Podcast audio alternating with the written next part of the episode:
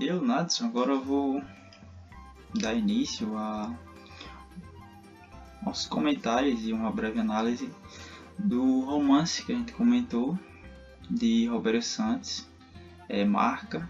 Como já foi citado, foi lançado em 2021 pela Bela Editora.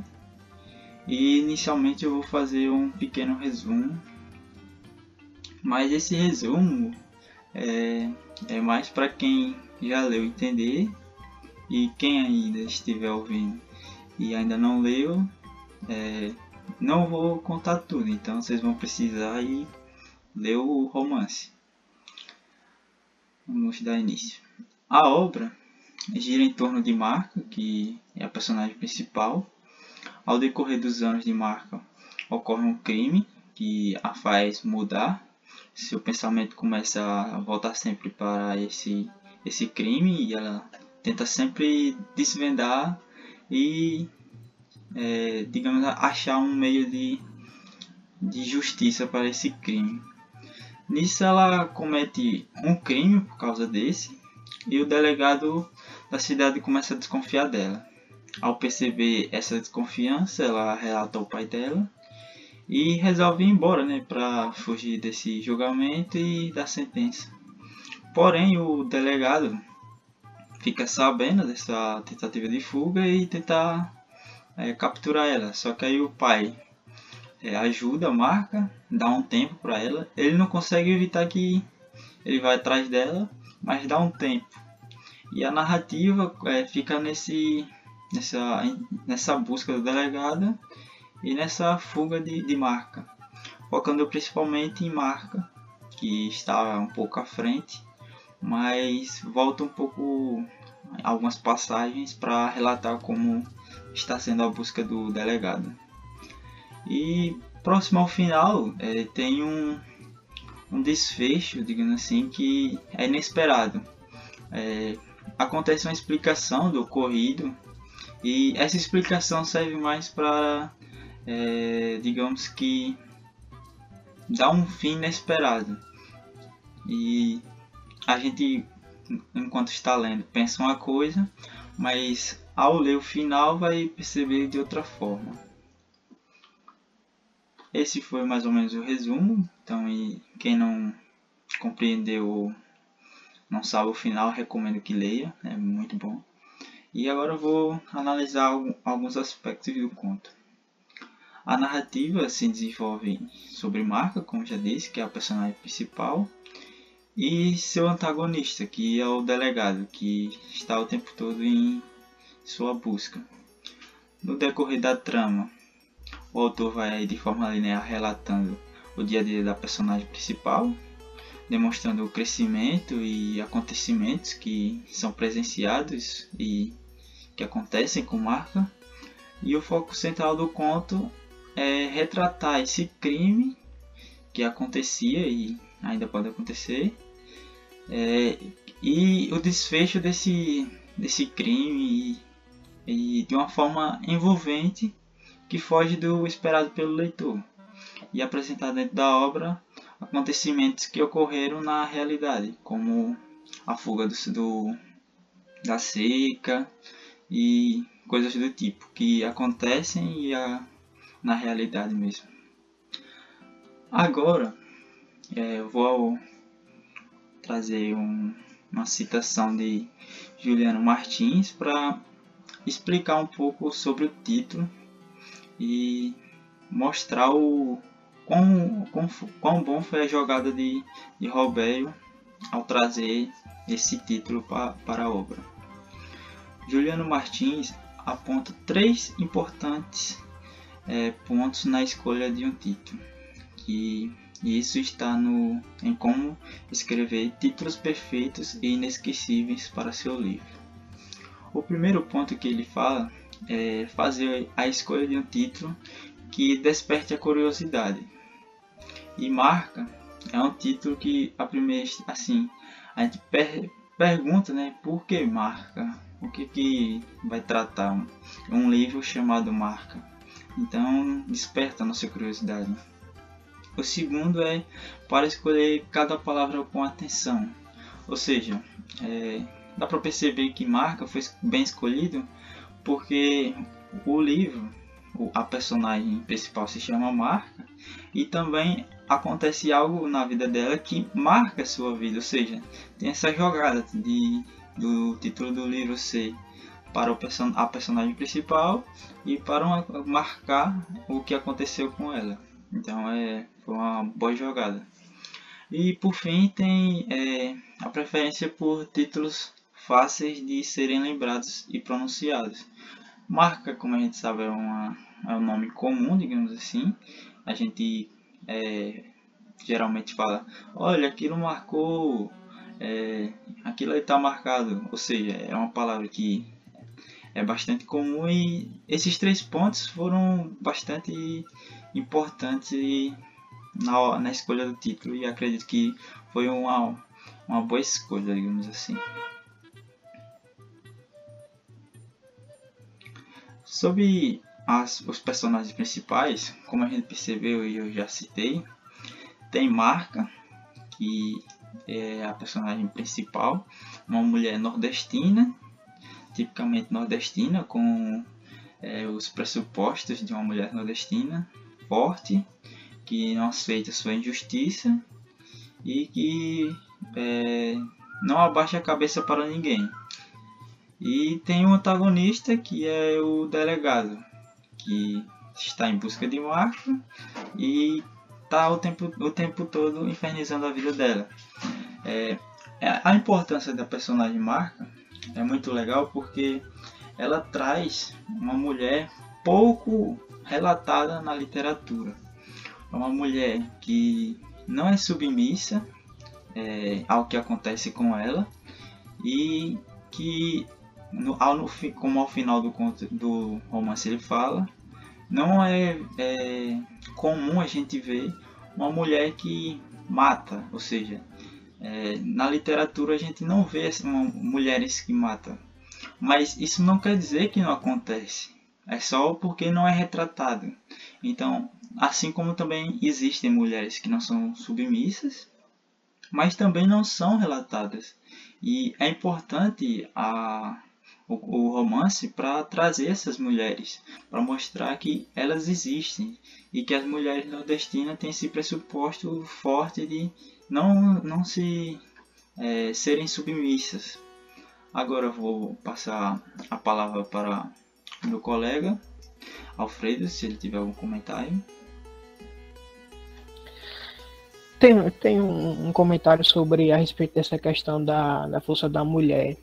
Eu acho que Roberto tirou isso muito da, da cultura nordestina, mas também ele é, usou muito do cangaço para produzir essa protagonista.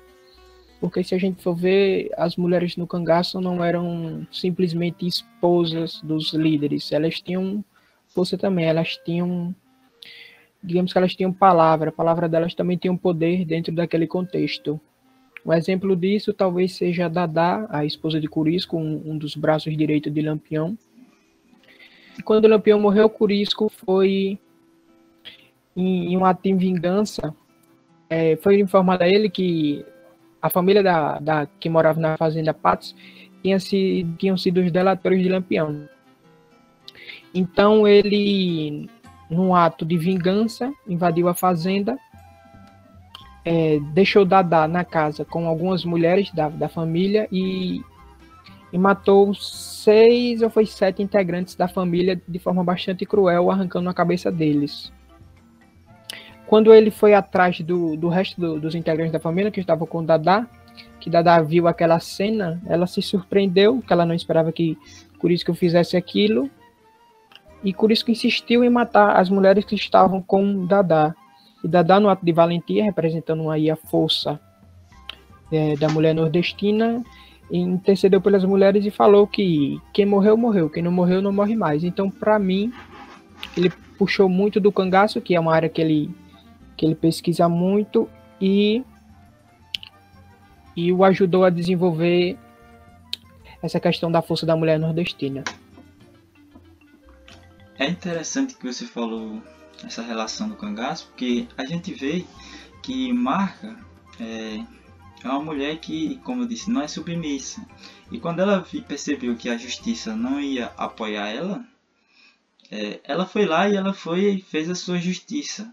E depois o delegado foi contra o que ela, o que ela fez em busca de justiça. Ou seja, é, é algo que se assemelha aos cangaceiros, porque geralmente o que se sabe é que eles percebem que não vão receber justiça, vão lá fazem sua justiça e a justiça comum vive atrás dele porque eles fizeram a sua própria justiça, ou seja, tem essa relação, como você citou também. Verdade, lembra a relação também entre o cangaço e a valente, né? E, o, e a volante, não a valente. É, porque os cangaceiros muitas vezes entravam para esse meio do banditismo, a cultura do banditismo, porque sentiam que a justiça não, não servia para eles, só servia para para a elite. Então, como forma de revolta, eles entravam é, no cangaço buscando, digamos assim, sua própria justiça, sua liberdade. E você, Douglas, é, tem algum comentário para fazer? Sim, é, tem uma informação, um aspecto também que é muito interessante sobre essa questão da mulher.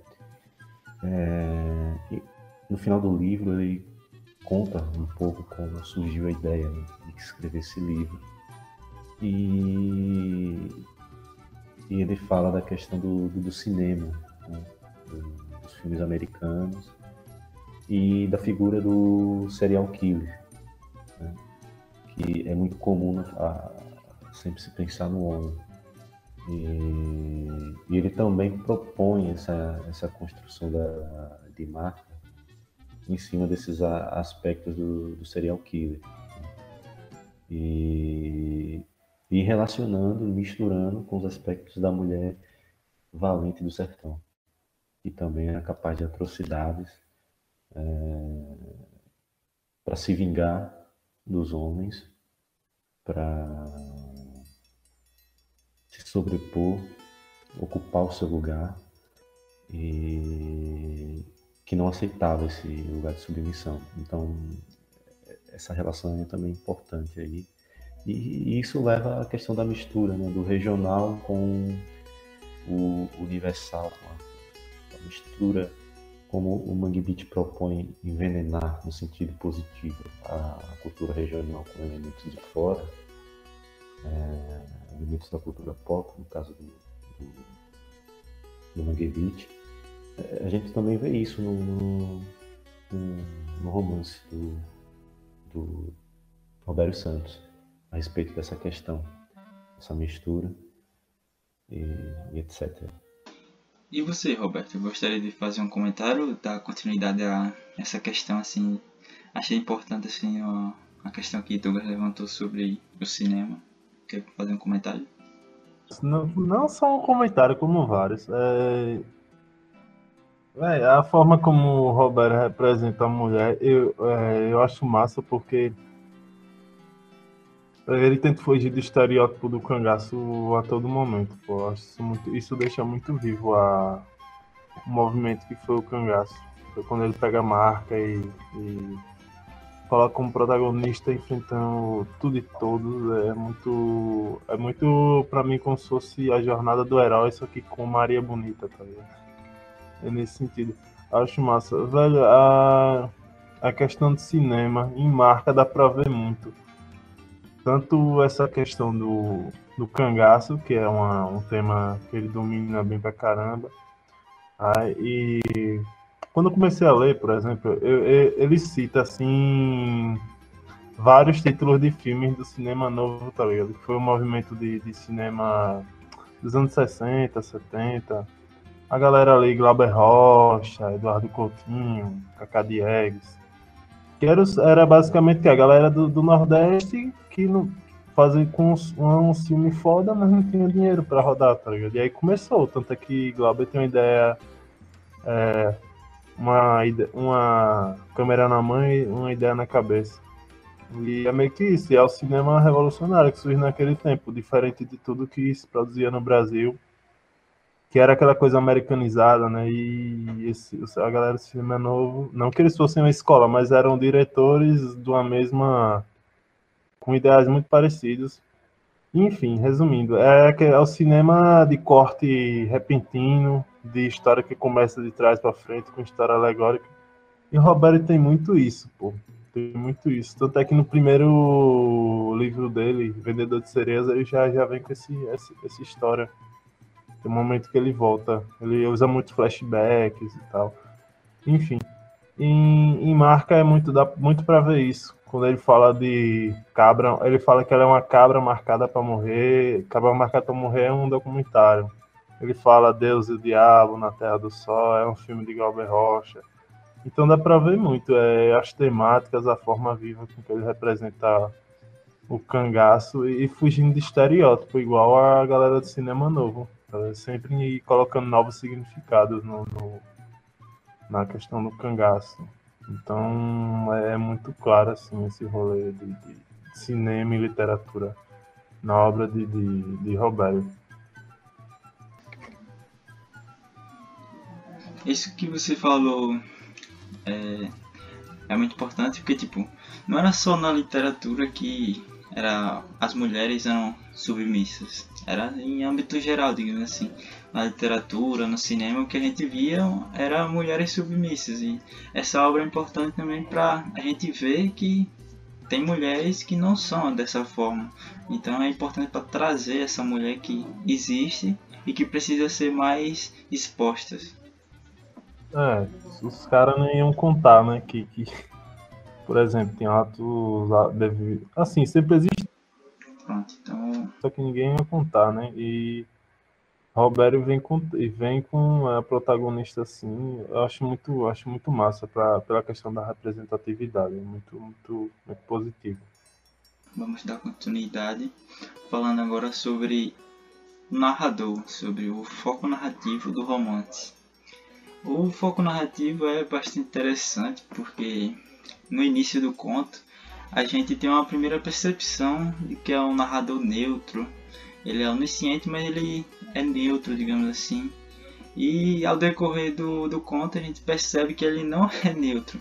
Ele tanto não é neutro como é intruso. Ele, há, existem acontecimentos que só acontecem por causa da intro, intro, intromissão dele, ou seja, é, não dá para levar 100% a sério essa história porque existem acontecimentos que sem a intromissão do narrador a gente não iria ter aqueles acontecimentos. E eu, é importante é, essa questão e eu trouxe uma citação para exemplificar bastante sobre esse autor onisciente. Segundo Lídia Chiapini Moraes Leite, em O Foco Narrativo, o autor onisciente intruso é a primeira, a primeira categoria proposta por Friedman esse tipo de narrador tem a liberdade de narrar à vontade, de colocar-se acima ou como quer. J. Polo por trás, adotando um ponto de vista é, divino, como diria Sartre, para além dos limites de tempo e espaço.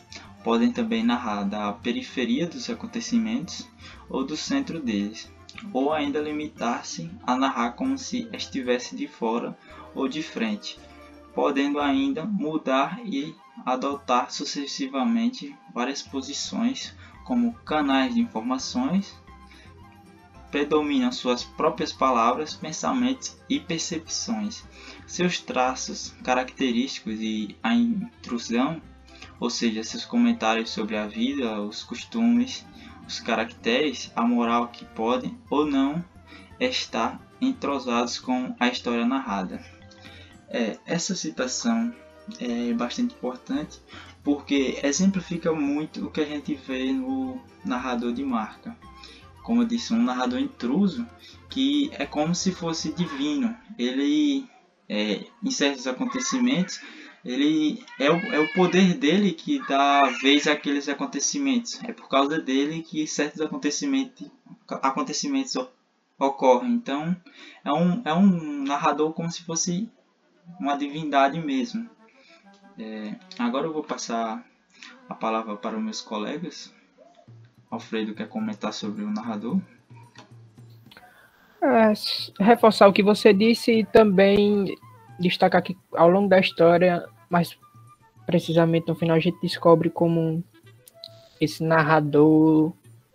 A gente descobre a relação entre ele e, e a protagonista, que é uma relação que para mim, pelo menos, foi inesperada. Eu me surpreendeu o final essa relação entre eles dois, que não era uma coisa que eu estava esperando. Perfeito. Douglas quer fazer algum comentário? Sobre essa questão do, do, do foco narrativo, né, o que chama atenção foi o que justamente o Alfredo chamou, acabou de falar sobre essa, a relação entre o personagem e o narrador. É um recurso bem interessante que ele, que ele utiliza. É, a gente falou muito sobre os recursos que ele se utiliza de, de histórias, de pesquisa, mas pensando assim recursos literários, ele também domina muito. É, a gente percebe esses efeitos, esses, é, essas ações que ele propõe ali que tem com função obter um determinado efeito. Né? É, ele enreda muito, muito bem a, as histórias que ele, que ele, que ele propõe. E você, Roberto, o que chamou a sua atenção sobre o foco narrativo? Ah, véio, muita coisa. É, eu achei legal. Assim, eu senti um pouco de. Se ele tem uma, uma ironia meio machado, não sei tem um jeito de, de, de narrar, de, de tratar o leitor meio, machado, meio machadiano, assim. E essa questão do foco narrativo, véio, me, me lembra muito cinema, não sei porquê. Assim, o, porque sacando a relação dele com o cinema, fica claro na obra dele essa coisa do, do jeito dele narrar, dele contar a história, dele voltar, dele fazer desvio inesperado, sabe? E tudo isso dentro do, da, da perspectiva, assim. Não sei, tudo do, do cangaço. Isso me lembra muito cinema novo, que não tava falando. É como Aí, se. Eu, deixa eu fazer um corte. É como se o narrador dessa história fosse um diretor de um filme, né? Tipo, a gente... O diretor de um filme, é, Isso. é, pô. Isso, tá vendo? Eu vi muito. E ele até fala no final do livro que, que ele dá uma, assim, joga no ar, não, né? a galera que quiser aí é, transformar em filme, em série, velho, dá super pra transformar isso em série, tá ligado? Pela forma como ele narra, pô. Vem muito dessa, tipo, um corte repentino. Por exemplo, tem horas que no. no assim, tô falando, tô falando foco narrativo, mas tô falando mais da narrativa do. É, mas da narrativa em si. Tem horas que ele dá umas mudanças inesperadas, pô. Você acha que aconteceu uma parada, aí, tipo, calma, não é agora, então não sei. Achei muito massa isso, o jeito que ele conduz a história. E ele usa muito bem essa questão do, do, do narrador onisciente, assim. Achei muito, muito legal, muito legal. É uma, é uma história que você não fica entediado, sabe? Muitas vezes se dirige ao, ao leitor, né? De uma forma bem direta. E, e o leitor participa da história. Isso, em um determinado momento que é, a gente percebe isso. É, de repente o leitor é introduzido na história. Sim, pô, sim. Você tem pontos, você tem que estar atento, tá ligado? Porque ele não vai. Ele não vai lhe explicar. Tá? É como. Para... É como o Lídia fala, né? Tipo, é, é o que ele quer. Ele, ele é, é como se ele fosse um deus. Se ele quiser introduzir o, narra, o, o leitor na história, ele faz. Se ele quiser mudar algo da história, ele faz. Ou seja, é um narrador que é bastante como se fosse um deus mesmo. É bem isso, é bem isso mesmo. Alguém quer fazer mais algum comentário? Hum, só que leiam, leiam marca, véio. E leiam. Ah, o filme dele também é muito bom, velho. Juriti. Juriti é muito bom. Beleza. É, foi feito em Itabaiana tal, Redondeiras. Muito bom. Então, agora vamos é, discutir um pouco sobre a questão da, da, da temática. A gente percebe, sim, né, que a temática do livro é, tem esse intuito né, de, muito forte de trazer a mulher e, e expressar a mulher. Tipo, não é só um tipo de mulher, não é, não, tem, e claro que existem mulheres submissas e tal, mas é preciso que apontem e que tragam para a literatura, para os filmes, essa mulher que vai de encontro com a submissão. Ela não aceita. E marca é importante por isso, porque ela não só não aceita o, o crime que aconteceu com ela, como ela também comete um crime em busca de, de, de dessa não submissão, ou seja, ela acha que a justiça dela é mais forte do que a submissão. É, como a mulher a gente fala, né? A mulher nordestina não leva desaforo para casa. Então é, essa temática é muito forte por causa disso. É, e importante para trazer que a mulher é, não existem só mulheres submissas, existem mulheres é, que estão prontas para se fazer é, mais fortes ou então iguais como os homens. Alguém quer comentar sobre a temática? É, sobre a temática, velho, eu, eu vi muito Graciliano Ramos, eu vi muito Raquel de Queiroz, no 15 principalmente, na parte dos campos de concentração. Parece que ele tira um recorte da lei e coloca no livro, tá ligado? É, eu achei muito massa, muito massa e enfim, a temática é essa a questão como ele representar a mulher em todos os sentidos, né, velho? A mulher assassina, a mulher que se redime, a mulher que, que, que sofre, que, que luta, que questiona o, o patriarcado, que ele mostra várias faces, tá? Ele não fica num, numa coisa assim tão. É... ele não fica só num, num, num lado da questão, ele vai pra mulher assassina, pra mulher que saca? Ele vai no, na, nos instintos mais baixos, eu acho, e nos mais altos, sabe? desde o assassinato até a, a questão da igualdade da mulher e da questão da liberdade, da confiança. É... Eu achei, achei muito doido isso.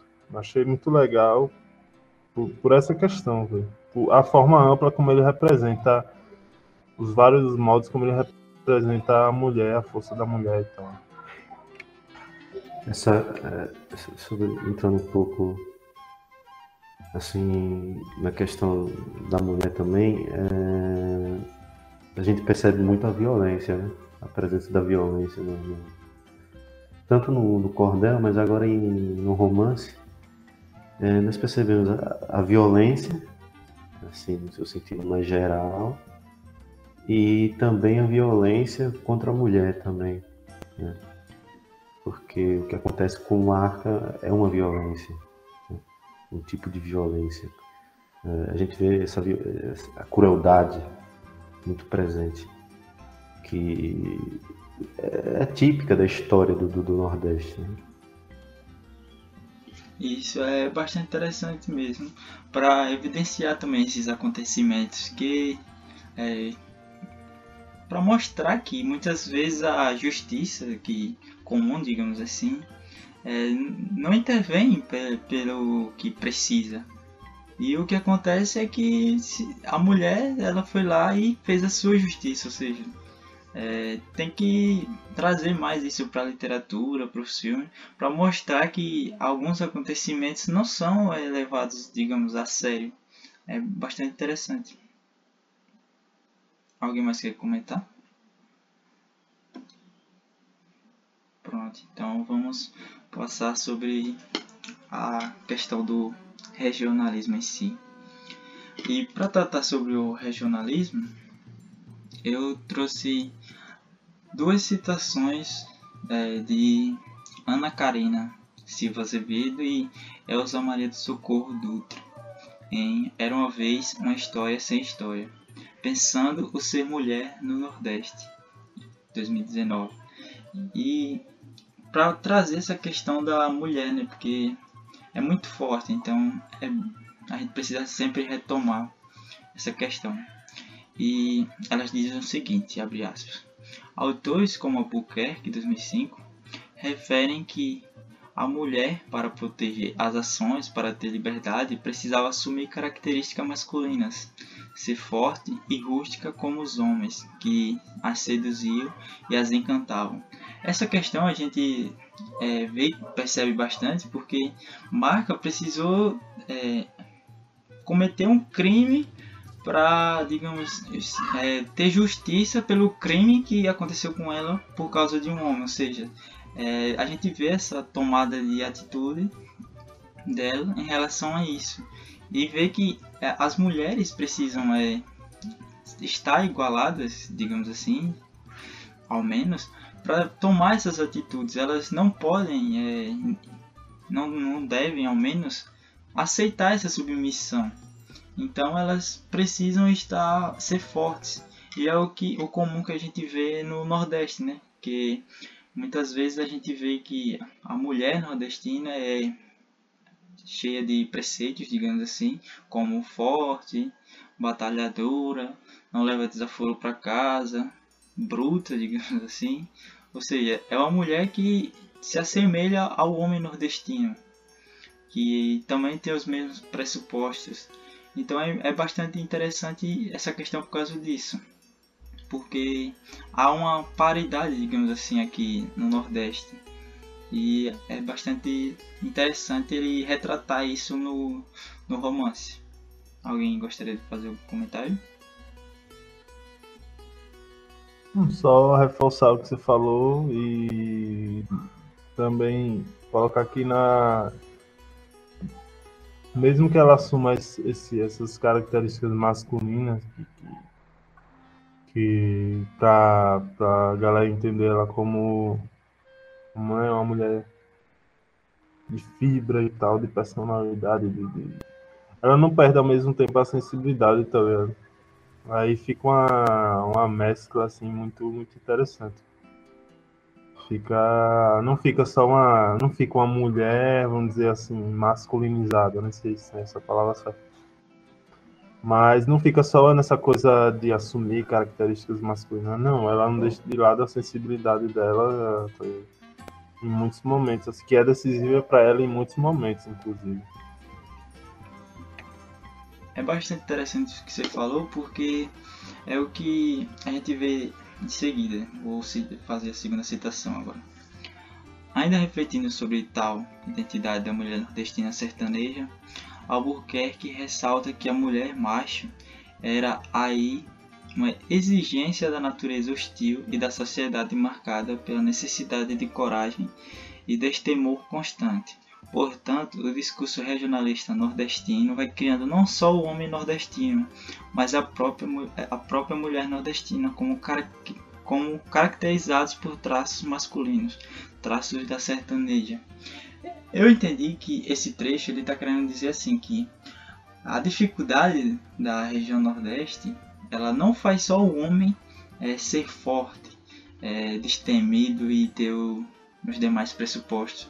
Ele faz o, o, a pessoa nordestina ter esses pressupostos.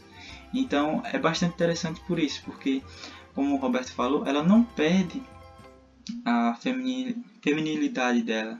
Ela só adquiriu pressupostos de uma pessoa é, forte, destemida e batalhadora. Ou seja, que se assemelha ao homem, mas porque isso não é uma imposição somente ao homem. Todo mundo que vive aqui no Nordeste precisa ter esses pressupostos por conta do estilo de vida que nós temos. E então é bastante interessante por isso. Douglas gostaria de fazer um comentário? Sobre essa questão da, da, da mulher, acho que vocês colocaram bem esses traços regionalistas. É, eu gostaria de acrescentar esse, esse universo regionalista, esses aspectos. Reforçar, na verdade, né, a, que eu falei sobre essa união que eu percebo assim, entre o regional e o universal e, e elementos de fora, que aí você já pega é, questão que o, do, do, da mulher com a figura do serial killer, né? e essa figura representada no cinema americano. Então eu percebo essa relação, essa mistura. E é interessante. E, e lembra a música do DJ do Luz, né? Essa moda é nova, é de sergipano, sapato piruíto, cabelo piruíto, sapato americano, sapato americano, cabelo piruíto, essa moda é nova, é de sergipano. E fala dessa questão da, das misturas entre as culturas. Né? E reforçar também que no lado pesquisador do, do Robério, é, no romance a gente percebe os campos de concentração, né? que ao contrário da, da, da Alemanha nazista, não serviam. Diretamente não serviam para as pessoas morrerem, né? mas indiretamente é, elas serviam mais diretamente elas, esses campos serviam para separar a população miserável para que elas não chegassem à capital e vamos dizer assim entre aspas contaminassem a capital é, com a miséria e, e isso aparece no romance é importante frisar e, é outro aspecto do pesquisador do regional até a época que o romance se ele se desenrola 1915 a 1932. E são duas épocas marcadas por, pela seca, pela forte seca. Né? É importante deixar, deixar aqui.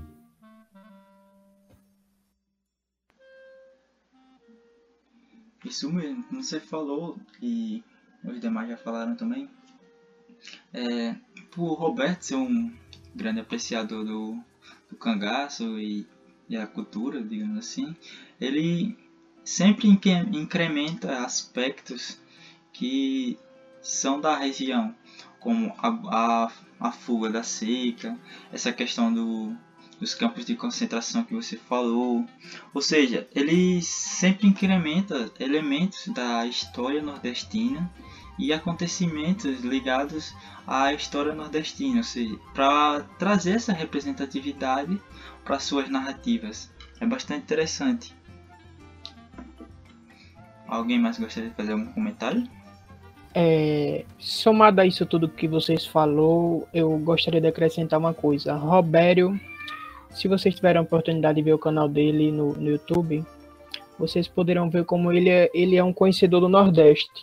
Rogério, além de todas as profissões, ele é um grande viajante, viaja por todos os estados do, do Nordeste. E ele conhece bem é, paisagens, culturas desses estados. E uma coisa que eu achei legal nesse livro dele foi como, é, ao longo da, da jornada de marca, protagonista, pelos sertões do Nordeste, é, Roberto foi descrevendo essas paisagens nordestinas ao longo da história desde a, desde a saída dela, da cidade natal dela, até ela chegar ao, ao campo dos flagelados.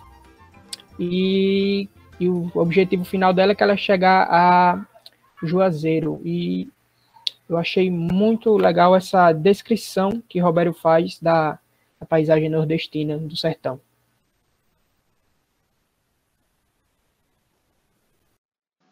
Então, acredito que teria muito mais coisas para relatar sobre a questão do regionalismo, mas vou trazer um aspecto de mais um, aliás, aspecto de hipertextualidade que acontece no romance.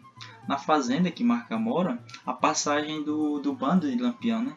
E nessa passagem há um diálogo entre Marca e Volta Seca, que é o personagem do cordel que também foi estudado pela gente. Ou seja, tem essa hipertextualidade porque a gente percebe que é, em marca, Volta Seca já era membro do, do bando de Lampião, ele já estava inserido. Então é, é, é algo bastante interessante que ele acrescenta no romance. Alguém quer pontuar mais alguma coisa? Nossa, acho, é, a questão da regionalidade eu achei legal como ele marca é o arquétipo da mulher nordestina, né? É a representação da mulher nordestina em essas várias facetas, né? que ele representa muitas mulheres nordestinas em uma só personagem, que é Marca. Achei isso muito legal, que é uma regionalidade mais ampla se a gente for comparar com, com o Cordel de Volta Seca e tal. E esse encontro é muito interessante, pô. E você falou de hipertextualidade, eu, eu chamaria atenção também para os títulos de filme que ele cita no, no, no ao longo do romance. Eu, isso conta muito também e mostra a variedade de influências que ele tem na obra dele, assim.